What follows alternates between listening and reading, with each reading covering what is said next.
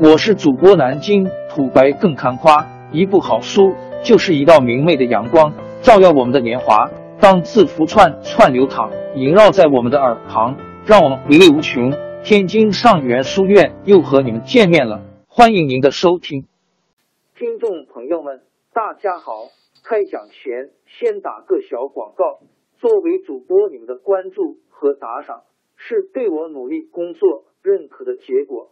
谢谢听众，天津上元书院、南京土白更堪夸主播最新专辑《平化祖国华夏上下五千年》终于上线了，一部宏伟巨作。我们的祖先以伟大的创造力、强大的生命力和巨大的凝聚力，世世代代繁衍生息，历尽磨难，从远古走到现在，从蒙昧走向文明。全书共计两百八十三回。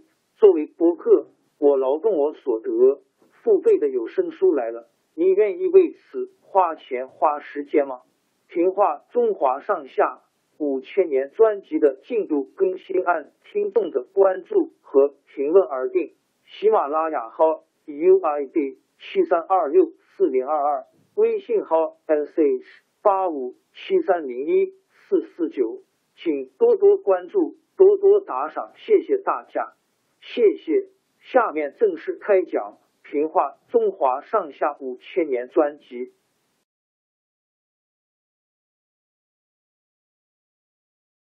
岳飞在朱仙镇大捷，一时进东京。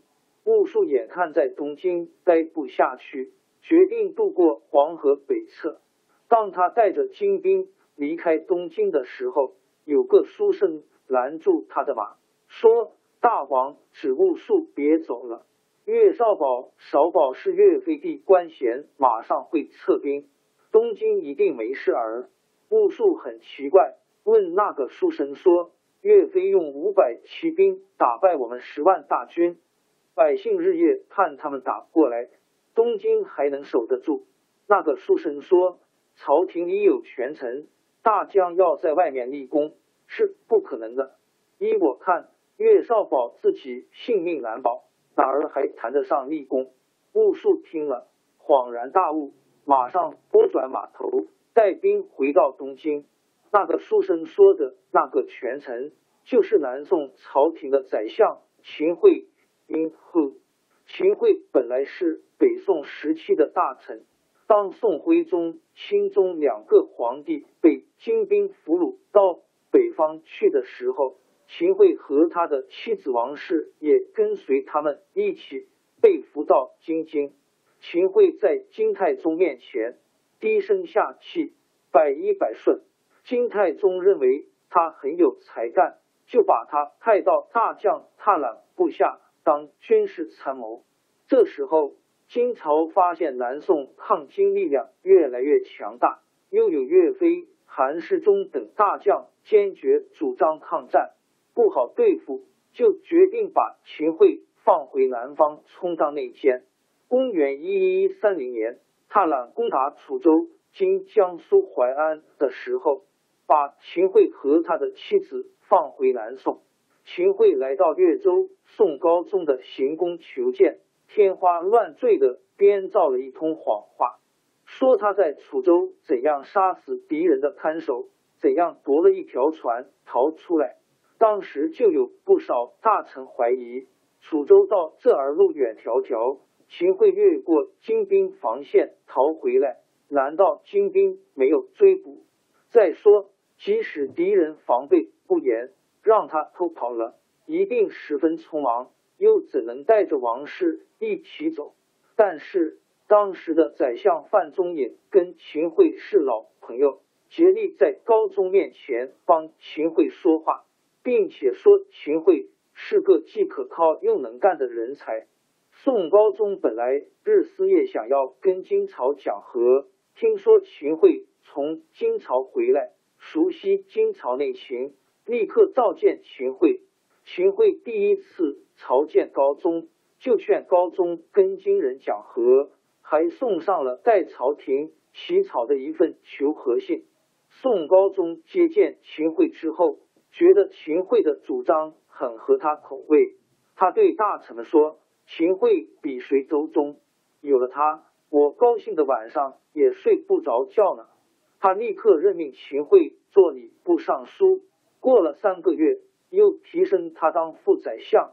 再过半年，秦桧就成为宰相兼枢密使，掌握了南宋军政大权。秦桧当了宰相之后，就干起外国求和的勾当来，因为遭到许多。朝臣的激烈反对，曾经被罢免了宰相职位。但是昏庸的宋高宗还是把秦桧当作心腹看待。过了几年，又重新任秦桧为宰相。秦桧利用他的权力和地位，勾结金朝，千方百计破坏抗金将领的活动。这回听到岳飞连战连胜，准备直捣黄龙府，大起恐慌。因为金朝是他的后台，金朝一败，他在南宋也就站不住脚。于是他就唆使宋高宗发出命令，要岳飞从前线撤兵。岳飞突然接到宋高宗的撤兵命令，弄得莫名其妙。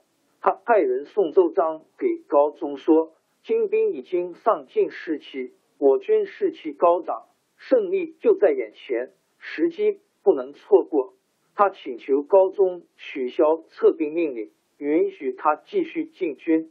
秦桧接到岳飞奏章，又想了一个恶毒的手段，先命令张俊、刘光世等大将的人马从淮北前线撤兵，然后对高宗说：“岳飞的军队在中原已经成为孤军，不能再留。”叫宋高宗发出紧急金牌，叫岳飞撤军。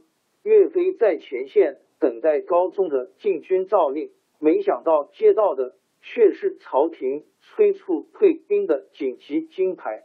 岳飞接到第一道金牌，正在犹豫，送金牌的快马又到了。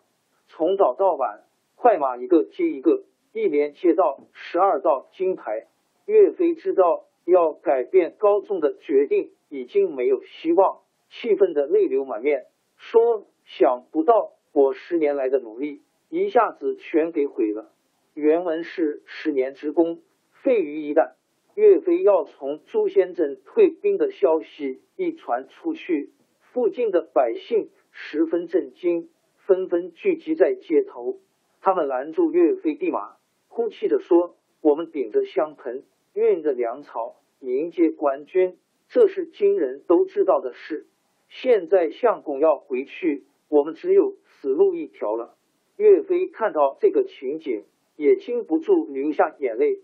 他叫左右兵士拿出高宗的诏书来给大家看，说：“朝廷下了紧急金牌，我不能擅自做主，留在这里啊！”百姓们见留不住岳飞，都放声痛哭。兵士们也个个心酸，掩着脸哭。整个朱仙镇响起一片哭声。岳飞心里不忍，宣布暂缓五天撤兵，让愿意跟随他们的百姓一起走。过了五天，岳家军开始撤兵的时候，当地百姓成群结队随军南迁。后来，岳飞奏请朝廷，把这些百姓安置在南方安家垦荒。兀术打听到岳家军已走，马上重整旗鼓，向南进攻。本来被岳飞收复的河南许多州县，一下子又丢失的精光。秦桧和宋高宗决心向金朝求和，他们恐怕受岳飞、韩世忠等人的阻挠，把他们召回京城，让韩世忠做枢密使，岳飞做枢密副使。名义上是提升，实际上是解除了他们的兵权。秦桧夺了岳飞的兵权。就派人向金朝求和。公元一一四一年十一月，金朝派使者到临安谈判议和条件。谈判结果，宋金之间东面以淮河为界，西面以大散关、金陕、西宝鸡、西南为界。南宋向金朝称臣，每年向金朝进贡银绢各二十五万。历史上。把这次屈辱投降的合约叫做绍兴和议。绍兴是高宗的。王朝更迭，江山易主，世事山河都会变迁。其实我们无需不辞辛劳去追寻什么永远，活在当下，做每一件自己想做的事，去每一座和自己有缘的城市，看每一道动人心肠的风景，珍惜每一个擦肩的路人。纵算经历颠沛，尝尽苦楚，也无怨悔。感谢您的收听。朋友们，让我们下期再见。